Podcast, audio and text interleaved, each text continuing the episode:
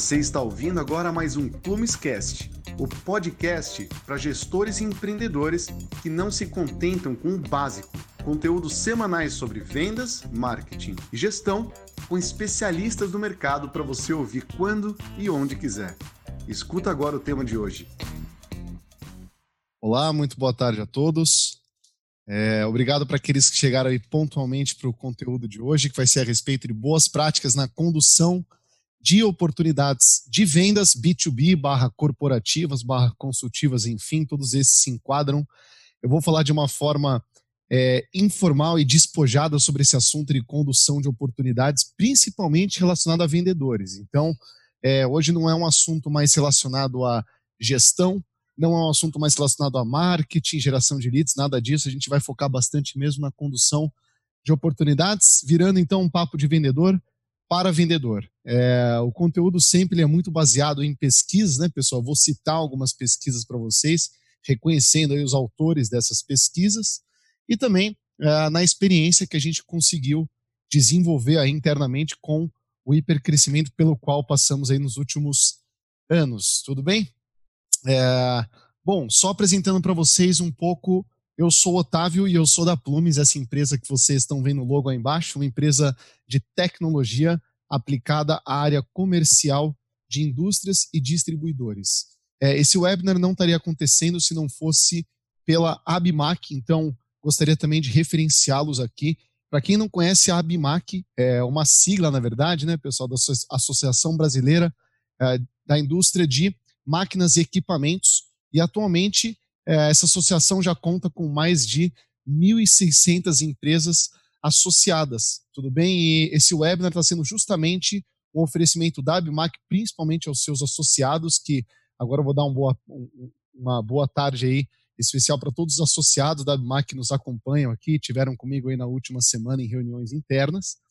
É, a Abimac, mais do que é, a disponibilidade desses webinars, pessoal, nesse período de crise, ela não está com as suas atividades paradas, muito pelo contrário, ela está reagindo da melhor forma possível, uh, disponibilizando aí hot sites com as medidas emergenciais que são divulgadas aí por governos, tá? Com claro viés para a indústria, que é o, o, o, nosso público aqui hoje, o público da associação também, tudo bem?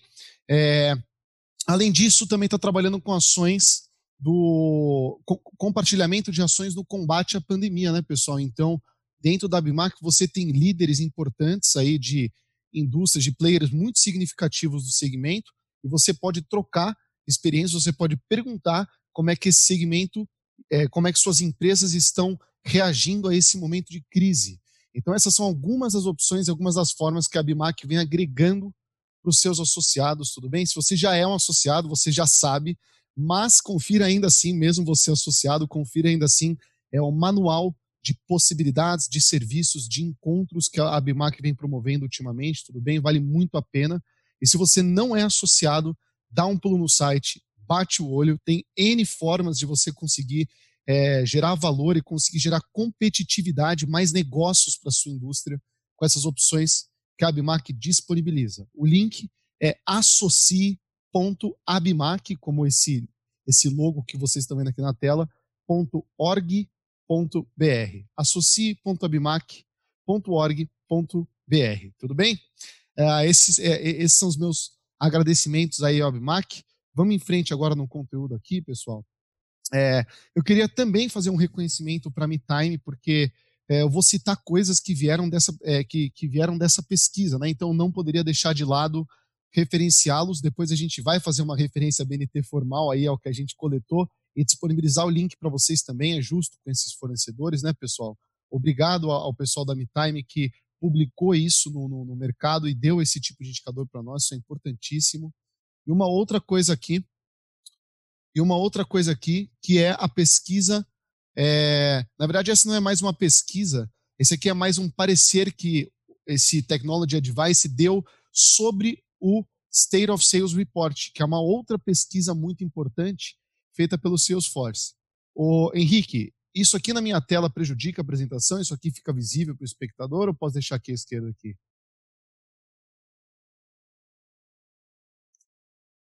Tá, então beleza, vamos em frente, pessoal. Achei que estava atrapalhando aqui. essas são as duas pesquisas que eu vou utilizar aqui como, como embasamento. É, primeiro ponto, quando a gente fala de é, condução de oportunidades, só quero alinhar a expectativa com vocês, tá? Então, o que, que eu estou chamando de condução e o que, eu estou chamando de é, oportunidades. E a melhor forma de explicar isso é separando dois universos diferentes que existem ou deveriam existir em uma área de receita, que é a geração da demanda versus a conversão dessa demanda. Quando a gente fala de gerar demanda, gerar atração, tal, a gente está falando de é, ações relacionadas à atração de novos clientes ou ações relacionadas à exploração e fidelização da carteira de clientes atual. Seja qual for, pessoal. Então, se a gente fala de marketing digital, se a gente fala de feiras e showrooms que a sua indústria promove, se a gente fala de é, prospecção ativa, que às vezes também acaba sendo um canal muito uh, eficiente e importante aí para algumas empresas, ou mesmo relacionamento de carteira para aquelas é, para aqueles clientes que já são fidelizados, né? Seja qual for a ação, todos esses visam a mesma coisa, que é a geração de leads, de oportunidades ou potencial receita. Ainda não é uma receita, na verdade, do meio para a esquerda, vamos entender como a geração da demanda, que geralmente cabe, né? Quem responde pela geração é a área de marketing, tá certo? Ah, mas o meu vendedor também faz relacionamento e também prospecta. Claro, em parcelas, vendedores também podem responder por geração de demanda. Mas o ponto é o seguinte: não é sobre isso que a gente vai falar hoje. A gente vai falar sobre o lado direito desse slide, que é a conversão, que é transformar o que é só uma potencial receita, só uma oportunidade, em de fato, é, din-din, né, é, faturamento aí para sua empresa. Tudo bem? Essa seta verde representa então a condução das oportunidades até o momento do fechamento, que também pode ser descrito como taxa de conversão. Tudo bem? Agora, é, pô, eu vendo bem já, eu tenho que melhorar minha taxa de conversão? Olha, é, é impossível responder isso porque não tem resposta genérica, isso é totalmente relativo e vai depender. Só tem uma forma da gente saber sempre se a gente está bem ou se a gente está mal, não só em taxa de conversão, né? Mas para tudo a gente tem que olhar sempre para o lado e fazer o famoso benchmark. O benchmark, pessoal, é para quem ainda não faz isso e não troca ideia, não fica próximo daqueles de segmento semelhante ou aqueles de atuação semelhante, pode ter certeza que isso vai te agregar muito, tá? Então mantenha-se próximo daqueles que têm uma atuação parecida, como por exemplo na própria é, Abimac, né? A Abimac ela promove esses encontros é, esporádicos que reúnem esses líderes da indústria e discutem sobre os seus posicionamentos. Então, essa é a típica coisa que nós temos que fazer com alguma frequência, né? LinkedIn é outro ponto. Como é que eu descubro se vendedores do meu segmento eles estão vendendo mais ou convertendo mais ou conseguem lidar com mais oportunidades? Eu abordo. Eu abordo mesmo, assim como se fosse uma prospecção ativa, eu mando uma mensagem perguntando se eles têm disponibilidade de trocar uma ideia, e geralmente eles têm. Geralmente as pessoas não são fechadas e não querem conversar, elas gostam de conversar com horizontais, né? É, geralmente a receptividade que eu tenho nessas abordagens é boas são, são boas. Pesquisas, então, busquem por pesquisas no mercado, tem muita coisa pronta, consolidada, de qualidade. Google, né? Claro, então é, já tem muito conteúdo que está prontinho para você buscar e se informar. E principalmente mantenha-se próximo daqueles que são do seu segmento, principalmente vendedor. Troque ideia com outros vendedores, por mais que não de concorrentes diretos, mas mantenha-se próximo desses vendedores. A gente tira muita informação relevante quando a gente fica próximo deles, tá certo? Bom, é, isso não se limita à venda, né, pessoal? Por exemplo, como é que os seus concorrentes eles estão ah, lidando com a atual situação do mercado? Então, Covid, eles estão vendendo bem ou mal? Eles estão conseguindo ou não prospectar? Estão conseguindo ou não assinar contratos? E você só vai saber se você está bem ou mal no Covid se você olha em termos relativos. Não adianta você falar, ah, eu estou vendendo menos porque é uma pandemia. Essa informação é nula. É, ela não vale. Você só pode falar que você está vendendo mal ou que você está vendendo bem quando você tem isso em termos comparativos com o seu mercado.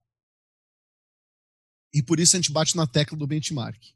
Agora sim, vamos voltar para o começo. Esses 10 minutos eram importantes para alinhar a expectativa e vamos começar agora de fato o conteúdo a respeito de condução de oportunidades. Bom, a primeira boa prática que eu tenho que colocar para vocês, é, ela se refere à metodologia Challenger, né? Quem viu aquele último webinar que a gente fez aqui em parceria com a Bimac, a gente só falou disso. Então, para quem quer de, é, desdobrar e entender melhor esse conteúdo, tem um específico disso. Mas, em resumo, é, cada cliente, cada momento e cada necessidade diferente pede também um vendedor diferente. O que, que isso quer dizer, pessoal? Cada cliente, momento e necessidade pedem vendedores também diferentes. É, esses caras, o, Challenger Sales, para quem não sabe, dois caras pegaram aí 6.500, 7 mil vendedores no mundo, descobriram que tinha cinco padrões tá, de vendedor, que todo vendedor se enquadrava em um de cinco padrões, e claro que dos cinco padrões, eles descobriram qual era o vendedor que performava mais. Claro que é isso que tornou o conteúdo interessante, né? não é só saber qual é o padrão do vendedor, mas como eu me aproximo e como é que eu adoto técnicas do melhor vendedor do mundo, que é esse padrão que se chama Challenger ou desafiador. E aí a gente discutiu lá naquele webinar, só para resumir, que o Challenger, pessoal, ele tem três principais ações que caracterizam a sua postura. E a primeira delas é que ele estuda, ele escuta, estuda e entende o cenário de cada um de seus clientes, ele personaliza a forma que ele age e ele desafia, por fim, o seu cliente, ele contesta o seu cliente. Bom, não entrando em mais detalhes disso, pessoal, é, o challenge ele nunca age da mesma forma e é mais ou menos o que a gente colocou nessa boa prática de vendas. É, em outras palavras, isso aqui quer dizer o seguinte: se você, vendedor, tem uma cartilha de vendas que você segue, ou seja, se você sempre age da mesma forma, oferecendo é, os mesmos materiais ou propondo as mesmas coisas ou explicando da mesma forma, é, eu não vou falar eu te garanto, mas os, os donos dessa pesquisa que eu te mostrei te garantem que você não está usufruindo o máximo possível uh, do potencial de vendas que você tem, tá? Uh, a postura do melhor vendedor do mundo ela não é padrão, ela muda de caso a caso e de acordo com cada cliente, com cada momento e com cada necessidade é, a postura do vendedor ela vai ser adaptada, ela vai ser adequada a cada caso, e é isso que garante uma performance tão diferenciada do, do perfil do melhor vendedor do mundo, que é o vendedor desafiador. E aí a gente tem a imagem aí do camaleão representando a nossa capacidade de é, adaptação ou, ou, flexibilidade, né, pessoal? Acho que o Challenger com o camaleão pode ser uma bela, uma bela comparação. É, bom, a próxima dica tem um slide com muito texto, fica muito, fica muito chato, então eu tirei e eu vou colocar, além de português, eu vou colocar por frase, né? Assim fica mais. Eu, eu li que assim a, a gente consegue mais atenção. Então, é, lendo para vocês, tá? Vamos interpretar isso aqui juntos, que é uma passagem de novo da Technology Advice, interpretando uma pesquisa da Salesforce, que é uma pesquisa muito renomada a respeito de vendas, tá? Uma das mais respeitadas. Depois a gente vai deixar o link também. Bom, o autor que leu essa pesquisa ele falou assim: é, nós vivemos a era do consumidor. As necessidades de cada cliente agora regem os processos comerciais. 82% dos compradores corporativos agora exigem experiências mais personalizadas, transformando as formas tradicionais às quais nos acostumamos de marketing, de vendas e de atendimento. Essa frase, pessoal, ele tirou de novo. Esse cara que, que, que tem, é, é, ele tem, eu tenho uma admiração muito grande por ele. Ele fez essa interpretação dessa pesquisa e essa é uma das conclusões que ele tem. Depois, novamente, a gente vai deixar o link para quem tiver interesse em conhecer mais a fundo. Só que o que ele falou está totalmente relacionado com isso que a gente está colocando aqui é, a expectativa do consumidor hoje ela está muito voltada para uma experiência mais personalizada. E existe ainda pessoas que apostam que isso se limita ao B2C, né? Que, que na hora que você fala isso, ah, o, o consumidor quer uma experiência mais personalizada. Aí o cara dá o exemplo do site da Adidas, né? Que o cara pode montar o próprio tênis no site da Adidas. Pessoal, isso não se limita mais ao B2C. O modo de compra corporativo, embora mais complexo e mais demorado, ele também já tem uma expectativa de maior personalização e de uma experiência mais é, mais específica, mais elaborada para ele como comprador. Essa não é uma aposta, essa é uma realidade que essa pesquisa constatou. Os melhores vendedores, nesse momento, eles estão se adequando às formas de compra dos seus clientes. E isso gera maior taxa de conversão. De novo, se adeque ao cliente, ao momento e à necessidade. Não sejam mesmo para clientes diferentes, para momentos diferentes e para necessidades diferentes. Leiam o livro o Challenger, é, Challenger Sales ou Vendas Desafiadoras. Segunda boa prática. A falta de organização do vendedor, essa eu vou passar mais rápido, tá? Prometo, porque ela é muito óbvia, acaba até ficando um pouco chata. A falta de organização significa necessariamente um menor aproveitamento das oportunidades. Ah, mas se ela é óbvia, por que, que a gente está falando? Porque não é todo mundo que faz. Então tem que falar. Se a gente pular isso daqui, vai ter vendedor tentando colocar algo é, super elaborado, tentando adotar uma prática super desenvolvida e atual, sendo que ele não se organiza. E, pessoal, falta de organização em vendas necessariamente significa menor taxa de conversão. De novo, ah, mas eu vendo bem, eu ninguém está falando que você não vende bem. Eu estou falando que existe potencial oferido e que você poderia estar uma, mais longe, isso eu assino, se você fosse uma pessoa organizada ao invés de desorganizada. É só isso, tudo bem? Aqui tem um comparativo de dois comportamentos diferentes de vendedor. Quando você tem um, um núcleo único de informações, ou seja, todas as informações do cliente estão centralizadas em um único lugar, você consegue tomar uma decisão ou uma ação ou agir de tal forma que é muito mais embasada. E assim, qualquer ação que você tem, ela fica com base é, em um único núcleo de informações que você tem. Agora, se você guarda um pouquinho no e-mail, e um pouquinho no WhatsApp, e um pouquinho na cabeça, e um pouco no bloco de notas, e em partes você esquece porque você só conversou com o cliente naquele dia, aí você vai, vai ter uma ação que é embasada em núcleos descentralizados de informação. E com certeza vai carecer de informações super relevantes para que as suas ações de vendedor elas fossem mais efetivas. Então, na verdade, esse, esse desenho é só uma comparação da postura que centraliza tudo no meio único contra aquele que deixa isso espalhado e certamente vai ter ações menos assertivas ou que trarão menos retorno, tá? Do que aquele vendedor que se organiza. O vendedor que se organiza, que tem um núcleo único, ele tem uma forma de organização que é assim: precisa ter um CRM? Pô, preferencialmente, mas tá, eu não tenho CRM, e agora? Você não tem CRM, então é que você tenha, você pode ser dos anos é, 60 e, e, usar um bloco de nota ou uma planilha, não tem problema você usar essas soluções, tá, pessoal? Não vou discutir agora qual é a melhor solução para se organizar. Eu só estou discutindo, é, batendo na tecla de organizem-se.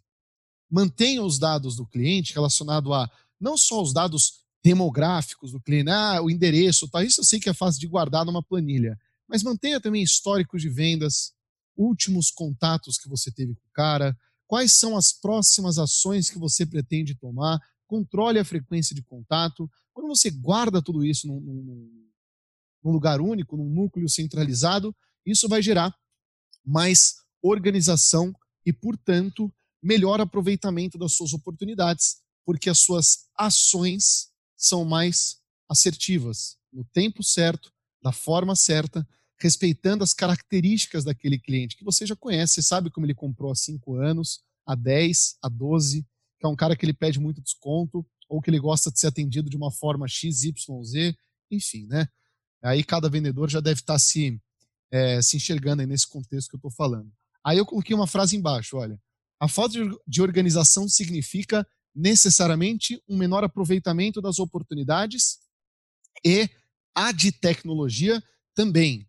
Eu só escondi a falta, né? Então, a falta de tecnologia também significa menor aproveitamento das oportunidades. E aí eu, vou usar o primeiro gráfico aqui da Technology Advice, é, que fala o seguinte para a gente.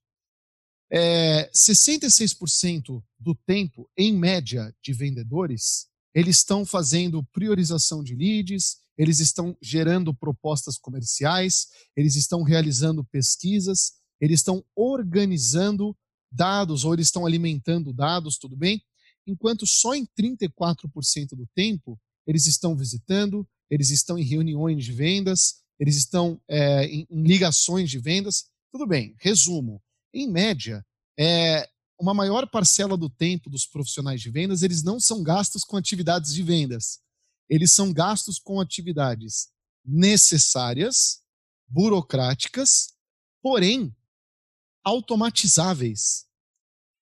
São atividades que, em sua maioria, embora vendedor sempre vá ter que fazer em parcela, né, pessoal? Então, assim, ah, então vou parar de gerar proposta? Claro que não. Essa atividade que você faz, que ele chama de not selling, ela é importante, né? E, e tem muita gente que fala emocionado em um webinar assim, ah, para de anotar e pega mais no telefone. Não é para de anotar e pegar mais no telefone. Não tem nada a ver. Tem que anotar, tem que se organizar e tem que gerar proposta, né? Senão não tem venda. Só que o ponto, o insight que eu quero dar com esse gráfico é o seguinte: você não precisa se incomodar em fazer atividades que não são relacionadas diretamente a uma venda. Porém, se você não tem é, uma tecnologia mínima para que você automatize, agilize e se organize com esses pontos mais burocráticos do seu dia a dia, você está abrindo mão de um tempo que é muito precioso. Por exemplo, vai, é, pega esse aqui, olha, a maior parcela aqui, 9%, generating quotes, proposals and gaining approvals. Então, 9% do tempo, quase 10%, vamos arredondar, por cento do tempo de um vendedor, ele está gerando um documento, ele está precificando, ele está mudando Ctrl-C, Ctrl-V no dado do cliente. Já tem ferramentas que automatizam uma proposta para deixar mais ágil, que evita a redigitação, deixa mais veloz. E aí, uma parcelinha desse tempo do not selling vai ser transferida para o selling sem que você abra mão da sua atividade burocrática. Eu também sou vendedor, tá? Eu, eu entendo que elas sempre vão existir. É, e, e, sou muito contra o discurso do para de fazer o que não importa e vai vender. Isso não é simples assim, isso é generalista. É... Bom, Vamos voltar naquela, naquele trecho que a gente leu. Vivemos a era do consumidor, as necessidades de cada. Resumo: as necessidades de cada cliente regem os processos comerciais e o consumidor corporativo espera, ele tem a expectativa de um atendimento mais personalizado. E nós, vendedores, sem tecnologia, gastamos uma maior parcela do nosso tempo fazendo o quê? Atividades burocráticas, necessárias, porém burocráticas. É, se a gente conta com o mínimo da tecnologia para que a gente consiga agilizar e a gente consiga se organizar, a gente vai conseguir ter um melhor aproveitamento do tempo para oferecer uma experiência mais personalizada que vai converter mais as nossas oportunidades de vendas. Tudo bem? Tem uma outra forma de demonstrar isso, vamos para o gráfico. É, esse aqui são os vetores, né? Eixo, é, o eixo X e o Y. Aí no X aqui eu vou colocar é, o número de oportunidades por vendedor, tá? Então, mais para a direita, maior o número de oportunidades que um vendedor está lidando. Lá no eixo Y, vou colocar a receita que ele gera. Pessoal, quanto mais oportunidades um vendedor tem na mão, eu acho que vocês concordam comigo que maior vai ser a receita que ele gera. Calma, a gente já vai falar de conversão. Mas vocês concordam que, por mais que a efetividade seja menor, quanto mais oportunidade, mais venda ele vai gerar. Tudo bem? E aí, festa. Legal, bateu meta, parabéns, vendeu pra caramba. Agora, vamos fazer um outro tipo de análise. Vamos deixar o número de oportunidades por vendedor no eixo X ainda assim, só que eu vou colocar um outro indicador no vetor Y. E dessa vez eu vou colocar taxa de conversão. Eu vou contar uma coisa para vocês. Dessa vez, a gente não tem uma curva, é, uma linha crescente. A gente tem decrescente. Ela não é linear também, isso é só uma representação, tudo bem? Só que, de qualquer forma, o ponto é, ela decresce, necessariamente decresce. Tudo bem? Quanto maior o número de oportunidades que um vendedor tem na mão, menos ele consegue se organizar e consegue oferecer uma experiência melhor para cada uma e, naturalmente, ele vende menos. Se você colore aqui a parte de cima, ou seja, se você supõe que você mantém a mesma taxa de conversão um número indeterminado de oportunidades, você conhece ali o seu potencial né, o potencial que você poderia ter extraído dessas oportunidades e não extraiu. Por outro lado, se você olha lá para a esquerda, você ainda assim tem o realizado, que não precisa ser ruim, tudo bem? Que é geralmente para onde a gente olha e festa, meta, parabéns, e tudo bem. Agora o ponto é o seguinte: por que, que eu estou mostrando esse gráfico para vocês? Porque nós, como vendedores, tudo bem? Se você toma conta de 5, 10 ou 50 oportunidades, e claro que quanto maior o seu ticket, menor é o número de oportunidades, naturalmente, que você lida ao mesmo tempo, independentemente do número de oportunidades, nós vendedores a gente tem que tentar puxar essa curva para cima. Para que, conforme a gente diminui essa angulação dessa curva, a gente vai fazendo com que, quanto mais oportunidades a gente tem, a gente consiga ter uma queda menor da taxa de conversão. Tudo bem? Agora, como é que a gente faz isso? Como é que a gente ameniza a queda da taxa de conversão? Tem uma palavra mágica para isso que chama escalabilidade, que é você conseguir ter esse poder de replicar, tá certo? Agora, como fazer isso para você, você vendedor? De novo, né? Se você se organiza e se você tem tecnologia para garantir replicabilidade ou automação dos seus processos que seja, pessoal, vocês vão conseguir diminuir um pouquinho o ângulo dessa curva e aí vocês vão manter uma taxa de conversão melhor, né, um decréscimo menor da taxa de conversão com maior número de oportunidades. Mesmos recursos, mais resultados. Não vamos desdobrar isso tanto porque, de novo, não é um vídeo de gestão. Se fosse um vídeo de gestão, a gente começaria a discutir tamanho de equipe, porque a gente vai analisar ticket com taxa de conversão e, e, e quantidade de vendedores. Não é esse o ponto. É, a gente está falando mais da perspectiva de vendedor e levantar essa curva significa vender mais, ou em outras palavras, significa mais din-din também no fim do mês. Tudo bem? É, uma outra boa prática que eu queria trazer para vocês, ela é relacionada agora é, a follow-ups, né? Porque esse é um outro, um outro assunto que a gente tem que tocar. E eu escrevi essa boa prática, eu descrevi da seguinte forma: quando se enxerga é, a conveniência que existe em cada ponto de contato para o cliente, o follow-up vira natural. É, na, na, hora que você vai aprender a vender, né, quando você entra no mundo das vendas, e eu vendo, quando eu, eu entrei e comecei a vender, é, formalmente, né? Porque vendedor eu, eu, eu, sempre gostei de ser. Agora, quando eu comecei a trabalhar com vendas, eu lembro que uma das primeiras coisas foi que eu, o que me ensinaram é que é muito importante fazer follow-up, né? É, então é muito importante, depois que você abre uma porta, envia uma proposta, gera uma oportunidade, você se manter próximo do cliente para que você consiga ter pontos de contato com frequência e assim conseguir converter mais oportunidades. E essa forma que é ensinada. Perdão. Henrique, meu áudio voltou já? Ah, beleza. Desculpa. É, essa forma que é ensinada, pessoal, o método de follow-up, remete a uma postura muito errada dos vendedores. E aí, o que a gente tem é, é algo mais ou menos o que esse slide está representando. À esquerda a gente tem o nosso chefe, né? Faça follow-up.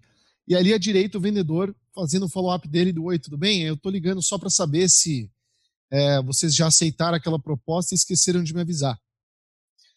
É, por que, que eu faço essa brincadeira, né, pessoal? Esse é o follow-up mais vazio e mais sem sentido nos quais os vendedores é, são presos ou são obrigados a fazer. E agora eu vou tentar explicar para você o que, que eu quis dizer nesse slide anterior. Como que a gente consegue se afastar desse cenário e por que que esse slide que vocês estão vendo, ele não representa o que é uma postura adequada e a forma ideal de se fazer follow-ups. Tudo bem? Decore essa frase que ela falou. Ó. Vocês já aceitaram aquela proposta e esqueceu de me avisar? Ela vai voltar depois, quer ver? Bom, o primeiro ponto para que você tenha a, o comportamento correto e a conduta correta com os follow-ups é você determinar e enxergar quais são os próximos passos que atendem ao processo de compra do seu cliente. Eu não vou voltar naquele slide de novo da frase de que a, a, hoje o mercado, a gente está vivendo a era do consumidor e a forma de consumo rege o processo comercial e a expectativa da experiência personalizada está lá em cima. Isso eu vou contar que vocês já entenderam, já gravaram, partindo daquela premissa que não é minha, de um cara muito mais importante, mais inteligente que eu, a gente vai a gente vai conectar isso a outro ponto, a outra tese que eu vou mostrar para vocês agora. É como enxergar quais são os próximos passos e como conduzir uma oportunidade de venda é, com o seu cliente. Bom, antes de tudo, antes de tudo, de você definir quais são as etapas do processo de compra do cara e, e, e se ajustar a isso, pessoal, para fazer o seu, o seu planejamento, a sua estratégia de venda para cada cliente, a gente gerou, de fato, valor para esse cliente, porque isso aqui é um outro, é um outro, é uma outra postura comum, né? É, em um primeiro contato, em uma apresentação, você não gerou valor suficiente para que você se mantenha dentro do radar, ou pelo menos dentro dos estudos do seu potencial comprador, mas, não, vamos fazer follow-up, né? Tem que fazer. Então, quer dizer, pô, eu mandei material para o cara, não mandei, eu não apresentei o sistema para o cara, eu não mandei uma proposta para o cara. Não, então tem que fazer follow-up. Não, não tem que fazer follow-up quando não é assim. É, por isso que eu coloco esse ponto como o primeiro de todos. Você tem que entender se você gerou valor suficiente para que o cliente ele te mantenha no radar. Vamos trazer isso para a prática, então? Pergunta número um. Depois de uma apresentação de vendas, ou de uma reunião, ou de envio de um material, ou de uma demonstração do seu produto online, tanto faz. É, cliente, com base no que a gente conversou hoje, você acredita que a minha solução ela está de fato alinhada àquilo que você estava buscando? Ah, mas eu não gosto dessa pergunta. Tudo bem. Cliente, é, eu queria te perguntar uma coisa que é a seguinte: entre as soluções que você viu até agora, a minha, ela, ela conseguiu se posicionar entre as melhores, ou aquela, a, entre aquelas que você mais gostou? É, seria correto dizer isso? Tudo bem, vamos para a terceira forma. Essa aqui é mais curiosa, né? Eu tenho uma pergunta curiosa para te fazer, cliente. Supondo que o preço da minha solução ele não seja proibitivo e ele esteja dentro do que vocês estão pretendendo investir nesse momento, você acha que a gente conseguiria fazer negócio com vocês? Essa pergunta é legal porque ela exclui uma variável preço, que muitas vezes, por mais que agregue valor, que o preço vai ser tudo bem, só que o budget também existe, e às vezes você não vai driblar o budget do seu cliente, porque se você vende negócio de mil reais, Aí não precisa pensar em budget mesmo. Aí agrega mais valor que ele paga mais. Mas se você vende um negócio de 500 mil, não adianta agregar mais valor para vender por 5 milhões, nem sempre, né, pessoal? A gente tem que entender e conhecer o budget do outro lado. Essa pergunta, ela elimina a variável preço e ela coloca todas as outras em questionamento. Então, cliente, supondo que o preço esteja ok, ou supondo, uma vez até me falaram assim, um outro vendedor, né? É, ele pergunta: supondo que a minha solução custe um real, você compraria ela agora? Quem falou isso foi até, vou mencionar ele porque para mim é um ídolo, é o Stefano Sergoli. Ele foi um dos, um dos caras que me trouxeram para o mundo de vendas e me capacitaram. Eu tenho uma admiração, uma admiração gigantesca. A pergunta é dele, não é minha. É, se você nunca experimentou, tenta. Ela revela bastante, tá? Em resumo, o que, que eu estou querendo perguntar? Faz sentido darmos continuidade a essa conversa? Pessoal, se não faz sentido, se, o, se você não gerou valor ou se você não gerou relevância para ficar no radar do seu cliente, para. Não adianta você tentar enxergar quais são os próximos passos que atendem ao processo de compra, porque você não está no processo de compra, você não entrou como uma solução que o cara está de fato estudando. Então para, porque o tempo que você investir aqui vai ser desperdiçado. É, é, essa estratégia de, de, enxergar o que vem pela frente e, e se comprometer a, a, personalizar, oferecer uma experiência melhor na compra, ela parte da premissa de que o cara enxergou valor na sua solução. Ah, ele pode estar vendo concorrentes? Ele pode, mas, de novo, parte da premissa de que ele enxergou valor na sua solução. E o estudo de compra que ele tem da sua solução é factível, é verídico. Tudo bem? Legal. E se eu tiver um retorno positivo disso aqui, ó? Então, Faz sentido darmos continuidade para essa conversa? Otávio, faz sentido, cara. A gente gostou, a gente viu relevância e a gente vai estudar a sua solução, assim como outras. Tudo bem. Só que, sim, nós tivemos o primeiro sim, tá certo? Do eu tô dentro do radar do cara. E agora? Como descobrir quais são os próximos passos que atendem ao processo de compra do seu cliente? Porque se cada um tem um jeito, se cada um prefere comprar de um jeito e um, nossa, um é um decisor, o outro não é, é o cara intermediário, o outro é um gerente, o outro é de TI ou de vendas ou de compras e é muito chato com preço ou fala outra língua. Pessoal, independentemente do cenário, vocês não vão acreditar como é como é absurda a técnica de descobrir qual que é o processo de compra do seu cliente. Sabe qual é? Pergunta para ele. Não adivinha, porque se você adivinhar, se você começar a ter bola de cristal, você cai de volta naquele padrão de vendedor que você está trazendo o cliente para o seu processo. Não é essa a técnica mais efetiva que tem. Pergunta para o seu cliente. Por exemplo, pô, Otávio, pô, cliente, que legal que você gostou da solução, ficou satisfeito. Eu tenho uma pergunta para te fazer. É, eu tenho alguns clientes meus que, que solicitam sempre um material para poder divulgar internamente a ideia que eu te mostrei agora. Eu quero saber se no seu caso isso faz sentido. Eu, te, eu preparo alguma coisa, eu gravo um vídeo, uma apresentação, ou isso não faria muita diferença? Bom, cliente, às vezes eu sei que tem decisores que fazem questão e querem porque querem que a gente vá, que a gente cumprimente, que a gente olhe no olho. E claro, eu não tenho o menor problema com isso. Eu poderia me disponibilizar para uma visita. Então, o que eu queria te perguntar é exatamente isso. Isso é conveniente para vocês ou eu me colocar à disposição para uma visita agora é totalmente irrelevante, seria bem dispensável? O que você acha? Terceira, terceiro exemplo.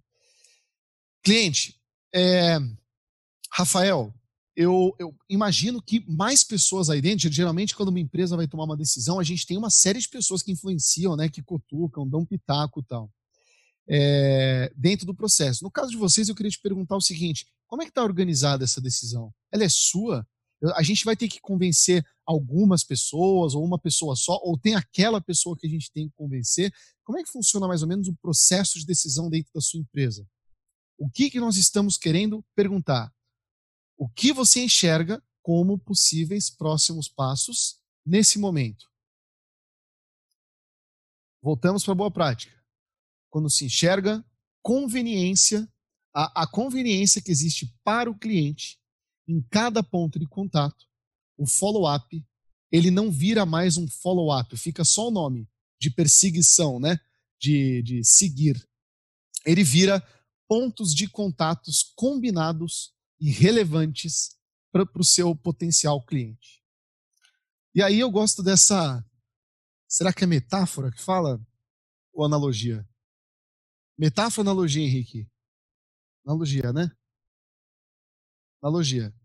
Pessoal, esse é, esse cara andando na corda bamba é você, supondo que você seja um vendedor, tá? Essa corda bamba que você está andando é, a, é o que é conveniente para o seu cliente. E aí lá embaixo tem o vale, que é o vale da inconveniência. É, o que, que eu quero que vocês. Por que, que eu uso isso aqui como essa analogia como um exemplo, né? É, é difícil e não é simples você se manter dentro do conveniente para o seu cliente. Agora, se você pisar fora, você provavelmente vai cair no vale da inconveniência, que é aquele que todo mundo que é vendedor conhece bem do Otávio, para de falar comigo agora e no momento certo eu volto a falar com você. Pode ser? E aí, para sair desse negócio é um pouco complicado, porque uma vez que você tá lá, é, para sair do vale é difícil, mas a gente também tem técnicas para isso, a gente vai falar um pouco melhor sobre. Antes, vamos dar exemplos aqui sobre follow-ups que te mantêm andando na corda bamba. Ou seja, que você consiga ficar andando e dentro da, do que é conveniente para o seu cliente. Esse slide aqui eu esqueci de fazer animação, eu ia separar as perguntas, mas não tem problema. Primeiro, o material que enviei atendeu às suas expectativas porque é comum que o cliente solicite revisões. Então, se você quiser que eu mude alguma coisa ou que eu adapte, eu posso fazer isso, não tem problema. Outro exemplo. É, Rafael, desculpa o novo contato. É, só estou ligando, na verdade, porque eu, eu vou estar perto diz: eu, eu vou estar perto de Salvador é, daqui três semanas. E aí eu resolvi te avisar, é, só caso a gente consiga uma janela ou consiga a disponibilidade de vocês para um café. Ô Henrique, a transmissão tá ok? Apareceu um aviso aqui no computador de qualidade, alguma coisa. Tá tudo certo? Beleza, vou voltar só um pouquinho então, tá? Perdão, pessoal. É o segundo exemplo. Rafael, vou estar em Salvador daqui a um mês. E o, o motivo do meu contato é o seguinte: como sei que vocês estão aí também, É, só queria te avisar porque caso seja relevante vocês tenham uma janela, eu me coloco à disposição para dar um pulo e a gente se conhecer melhor. Se não, não tem problema. A gente mantém essa, essa, essa conversa à distância e no momento certo a gente combina uma visita. Follow-up número 3. É, o, o Caio, a minha empresa recentemente, ela divulgou um material que é relacionado ao que a gente conversou da última vez. Eu lembro que você se preocupa com X, eu lembro que você atua com Y, eu lembro que você defende Z. E quem sabe esse material ele possa ser relevante para você. Vocês separam que essas são formas de contato que geram conveniência e que têm é, relevância, têm contextualização dentro do processo de compra que você está seguindo do seu cliente?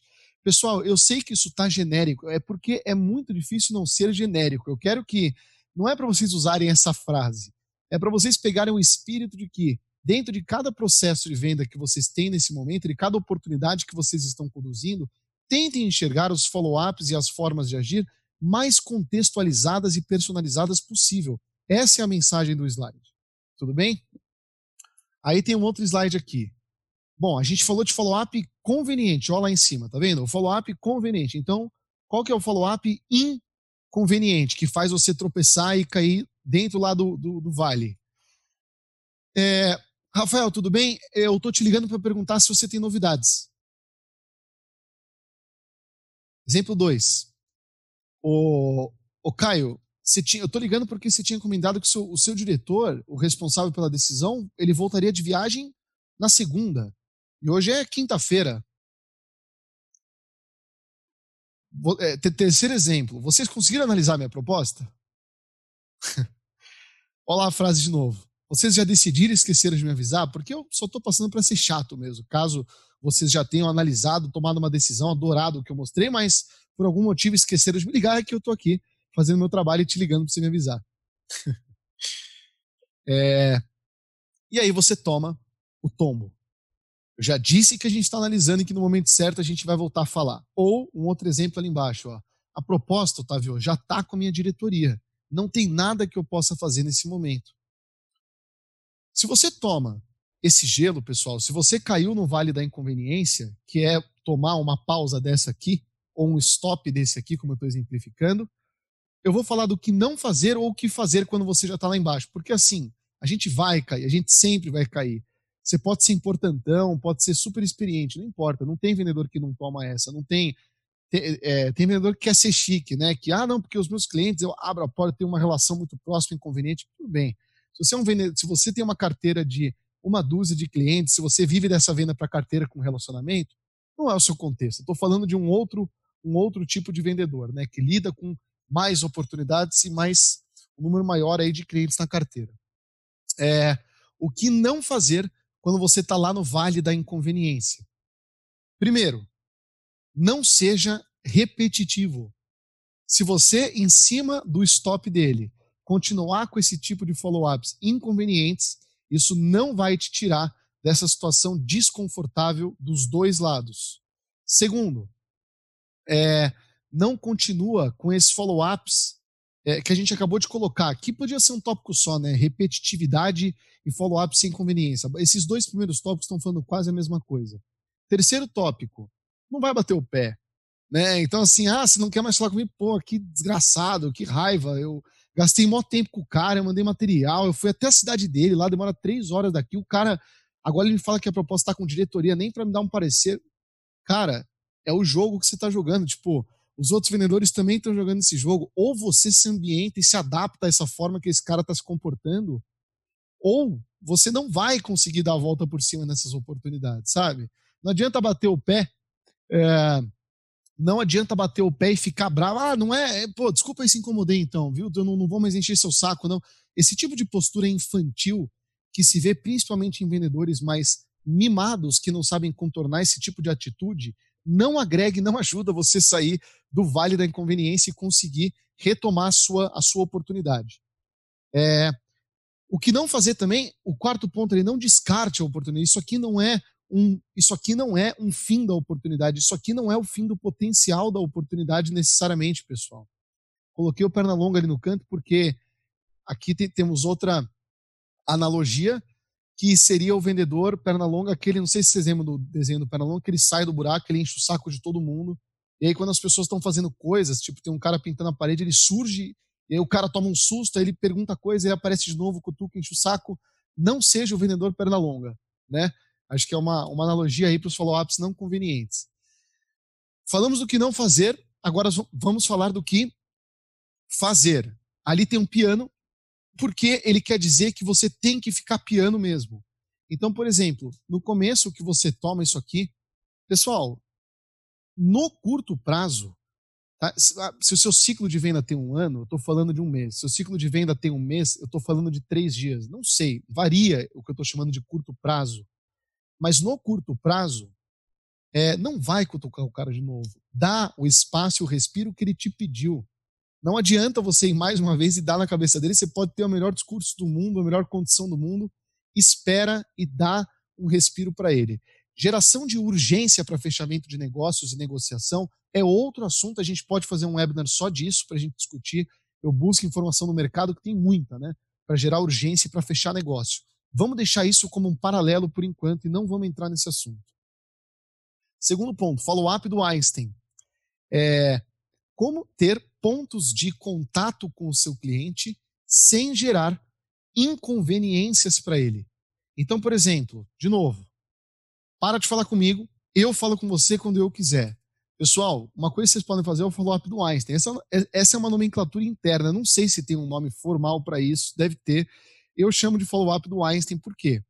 É, o follow-up do Einstein é basicamente você simplesmente lembrar o cliente e aparecer na vida dele para lembrar ele que você existe. Não é falar com ele, não é ligar para ele, não é perguntar nada, não é você não vai de forma nenhuma interferir a rotina dele. De novo, você vai lembrar o cliente que você existe. Esse é um truquezinho que a gente usa. Por exemplo, se você entra na, na, no perfil do cara no LinkedIn, é, o cara é notificado de que você entrou lá. Essa é uma forma. Uma outra forma, olha aqui a chamada do webinar, pessoal, para o webinar de hoje. Boas práticas na condução de oportunidades.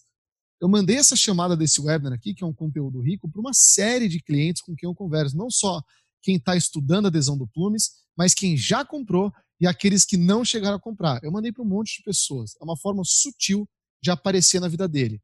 Terceiro ponto, uma imagem bonita com uma frase motivacional todo mundo gosta, né? Então, assim, se você manda isso todo dia, você é o perna longa. Mas se você manda de vez em quando, não tem problema. É uma frase agradável, com design bacana para dar motivação ali de manhã.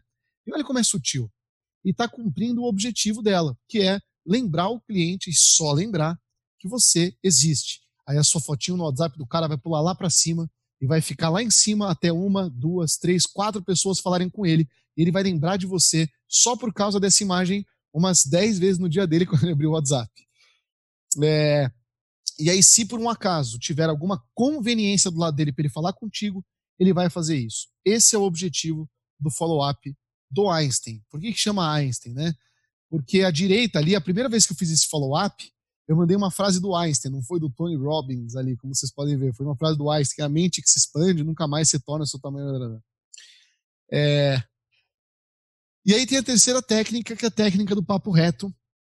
Já está acabando o conteúdo, tá, Henrique? Aí a gente conecta já com as, com as perguntas. Eu, se sobrar cinco minutos, a gente já conecta aí. Nós temos perguntas?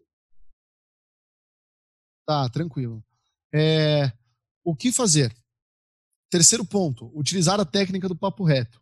Bom, essa aqui eu criei inspirado num livro que se chama Como Fazer Amigos e Influenciar Pessoas, eu falaria o nome do autor se eu lembrasse agora para vocês. É, realmente não lembro, mas é uma obra fantástica. Então, a maioria dos vendedores já devem ter ouvido falar ou tido algum contato. Pessoal, leiam, leiam esse livro. Então, além do Challenger Sales, anota aí o Como Fazer Amigos e Influenciar Pessoas, porque ele dá muito insight e ele ajuda muito na sua forma de comunicação. E essa técnica do papo reto eu tirei de lá. Vamos retomar.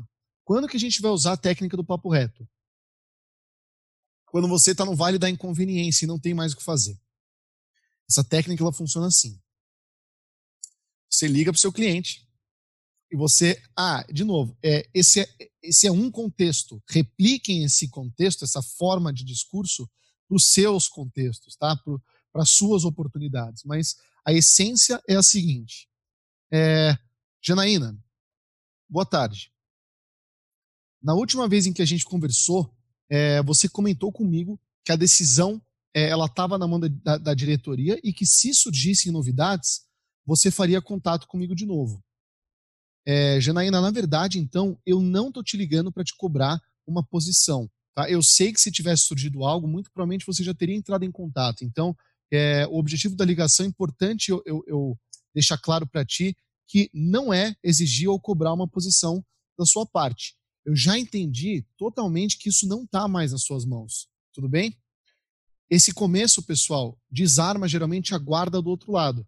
O seu discurso ele tem que ser comovente e humilde para que a pessoa saia do estado de ataque, porque na hora que ela vê o seu número e falar alô, ela vai provavelmente estar tá querendo te matar.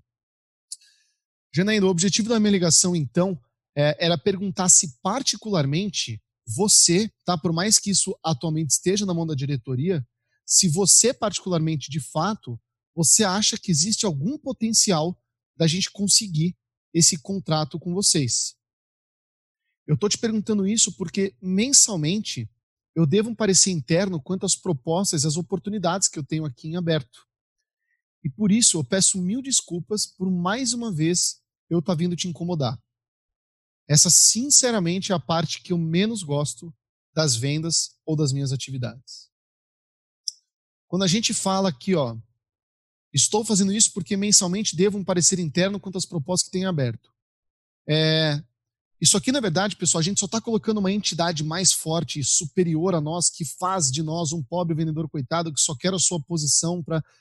Quando você coloca uma entidade acima ou mais poderosa e se coloca abaixo, numa posição humilde e inferior, o livro que eu citei para vocês, ele prova que a outra parte ela, ela tende a ser muito mais aberta. E se vocês usarem esse, esse, esse discurso aqui com o tom correto, não é só ler, é usar o tom correto, é, eu garanto para vocês que vocês vão ficar surpresos com o número de retomadas de oportunidades que vocês vão ter. O papo reto ele não só é bom para você retomar e reabrir uma oportunidade, mas ele é bom também porque uma oportunidade que não tem potencial, ela é muito pior do que uma oportunidade que você perdeu. Porque aquela oportunidade que não tem potencial, ela ainda pode estar tomando o seu tempo diferente da oportunidade que o cara fala que acabou por aqui. É, ferrou, Henrique. Eu vou. Esse conteúdo. Ó, mais três minutos eu acabo. Aí vai sobrar uns quatro minutos. Bom, se couber uma ou duas perguntas. Também o pessoal pode me contatar direto depois, Henrique. Então, eu passo os meus meios para contato e o pessoal consegue fazer uma ponte direta, qualquer coisa. Tá bom? Beleza. É, boas práticas. Primeiro, aborde rápido. Ai, que óbvio, né? Tudo bem. Por que que isso, por que que isso tem que acontecer? Quando você recebe uma oportunidade, quando o cliente ele desperta interesse e ele chega para conversar com você, por que que você tem que agir rápido? Olha aqui a linha do tempo da vida do seu cliente. E olha ali aquele espacinho de tempo ali no meio, que pode ser maior, menor, não sei. Mas olha o espacinho de tempo que você tem no qual ele estava pesquisando soluções e aí você pergunta para o seu vendedor assim, mas que horas que você está abordando seus clientes? Aí ele fala, aqui. Ou seja, ele aborda quando o cara está fazendo outra coisa, tocando violão, cozinhando, escrevendo um relatório, conversando com a mulher dele ou até tomando uma bronca. E o que acontece é que quando seus vendedores abordam aqui ou ali, você definitivamente e comprovadamente está perdendo potencial de conversão. Quem disse isso? Isso é um dado. É, esse é um dado de uma pesquisa que eu posso também colocar aqui para vocês, para vocês terem acesso a, a, a, essa estatística, que é da HubSpot. A HubSpot fez uma pesquisa também muito renomada, que deu, deu origem àquele curso que eles têm de vendas e marketing. E lá eles comprovam numa pesquisa que a taxa de conversão é definitivamente maior conforme menor é o seu tempo de abordagem. Tudo bem? É, olha o quanto isso é importante, pessoal. Por mais que você aborde o cara no tempo certo, ali no espacinho de tempo que ele está, levantando a mão, querendo falar com você, preenchendo o formulário, essa aqui é provavelmente a aba do navegador da internet do seu cliente. Vocês provavelmente estão vendo aí umas 30 abas. Provavelmente, e só provavelmente, a aba do seu cliente está mais ou menos assim quando ele está falando com você pela primeira vez. É, aqui a gente não está falando de carteira, está falando de aquisição de novos clientes, né, pessoal? Mas enfim. É, o cara, enquanto ele, ele te mandou aquela mensagem no seu site, ele provavelmente deu Ctrl C naquela mensagem, vai dar Ctrl V, Ctrl V, Ctrl V, Ctrl V, Ctrl V, e vai sair, ou vai sair ligando, ligando, ligando, ligando, para cada um dos seus concorrentes, tá certo? E aquele que conseguir abordá-lo de forma é, pontual e de forma é, conveniente, que o escute, que comece a encaixar a sua solução nas necessidades dele, provavelmente é quem vai levar, tá? Parece detalhe, mas isso é, é isso é real. Busquem depois essa pesquisa do, do, do HubSpot que eu coloquei para vocês, é outro curso fantástico que eles oferecem, tá? Uma ferramenta de marketing. Além de aborde rápido, eu coloquei tente várias vezes. Aí eu roubei um gráfico aqui da pesquisa do MeTime, mais uma vez referenciando a pesquisa. Parabéns, pessoal do MeTime, obrigado pelo benchmarking que vocês publicam. É, quem quiser a pesquisa completa, ela chama Inside Sales Benchmark Brasil, dessa empresa que se chama MeTime, também de software comercial. O que eles colocaram nessa pesquisa é, tá lá, o gráfico abaixo evidencia uma tendência clara. À medida que a taxa de leads que respondem ao contato aumenta, o percentual de empresa é, que faz muito contato também aumenta. Vamos entender. Das empresas que dizem que mais de 40% dos seus leads correspondem, atendem, conversam com eles, tá? De novo, das empresas que dizem que mais de 40% dos seus leads correspondem, 46% delas fazem mais de seis tentativas de contato. Seis.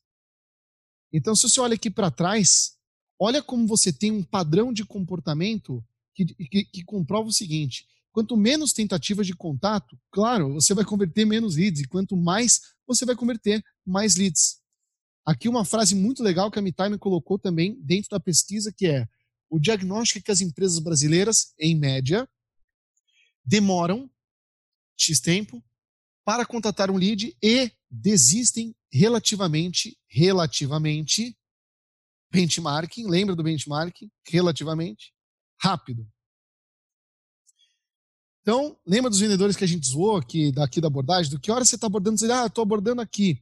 Pessoal, é, aí ele até pode abordar, não tem problema. Ele, na verdade, tem que abordar, e muitas vezes ali, desde que ele fez uma abordagem, ele tenha feito uma abordagem aqui. Esse, é, essa é a mensagem que deixa essa última boa prática da abordagem rápida e repetitiva. Tudo bem?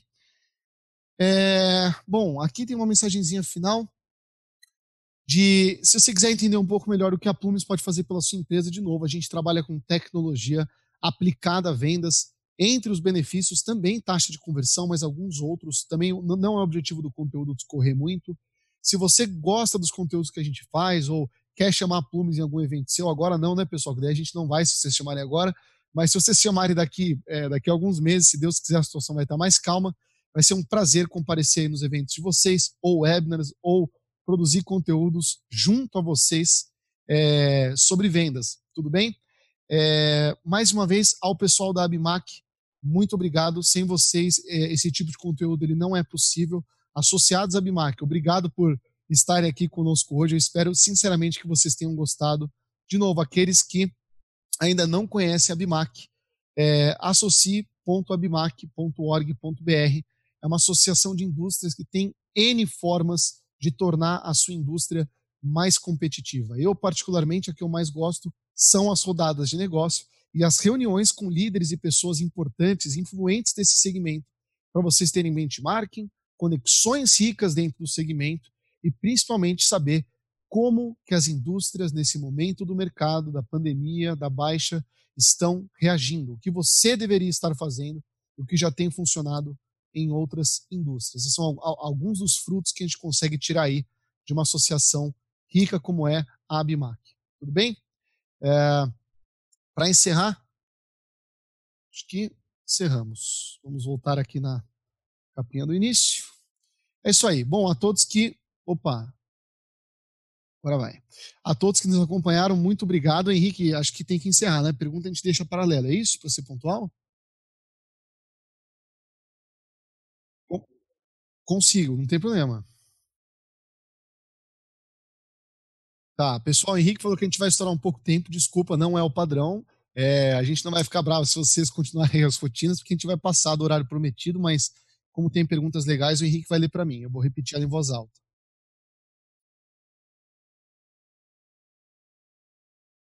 Ah, que pergunta fácil, hein, Henrique? Perguntaram uma pergunta bem fácil, pessoal. É como é que vende mais com Covid? É, tranquila essa pergunta, né? Bom, é, a melhor forma de responder isso, óbvio que eu vou ter que ser genérico. É, primeiro, a gente já produziu dois conteúdos relacionados a isso, tá? Então, qual é o nome da pessoa, Henrique? Você tem fácil aí? Tá, Gunnar.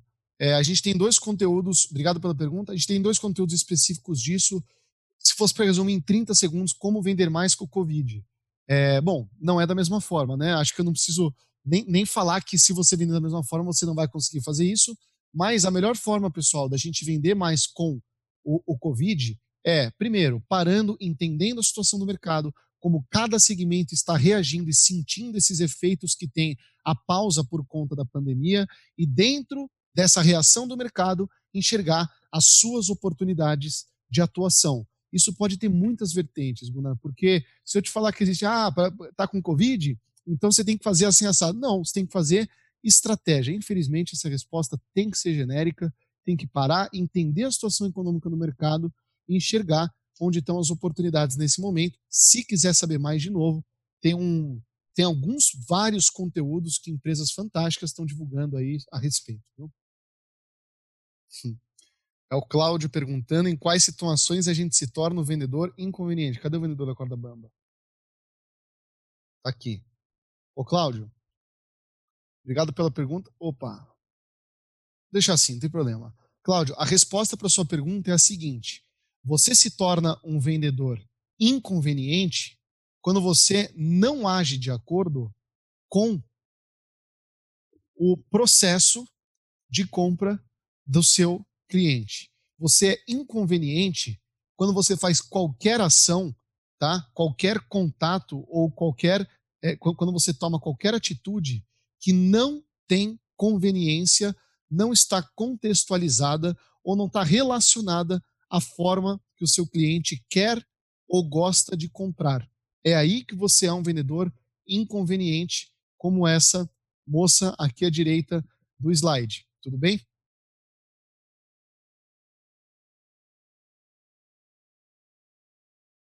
Beleza, pessoal, respondemos as perguntas, mas para também falar que teve sessão de perguntas, desculpa é, a gente encerrar assim com, de, de, forma pontual, é que a gente tenta sempre atender os horários combinados. Mais uma vez, pessoal, é, Henrique, obrigado aí pela organização, a Bimac pela oportunidade de parceria, mais uma vez obrigado. É, aqueles que ainda não conhecem Plumos ou Bimac, fica aqui o nosso convite. Acessem as pesquisas e livros que eu citei aqui hoje, são conteúdos muito ricos. Espero que tenham gostado. Aqueles que quiserem fazer mais perguntas ou tiverem alguma curiosidade a respeito da Plumes ou a respeito uh, de mim como vendedor ou do conteúdo que foi passado, eu tenho. É, vocês me encontram como Octávio Garbi, tá aqui meu nome no LinkedIn, vocês me adicionam lá e a gente bate um papo, troca figurinha e troca conteúdos também, tá bom? Pessoal, mais uma vez obrigado, uma ótima tarde para todo mundo. Fiquem bem.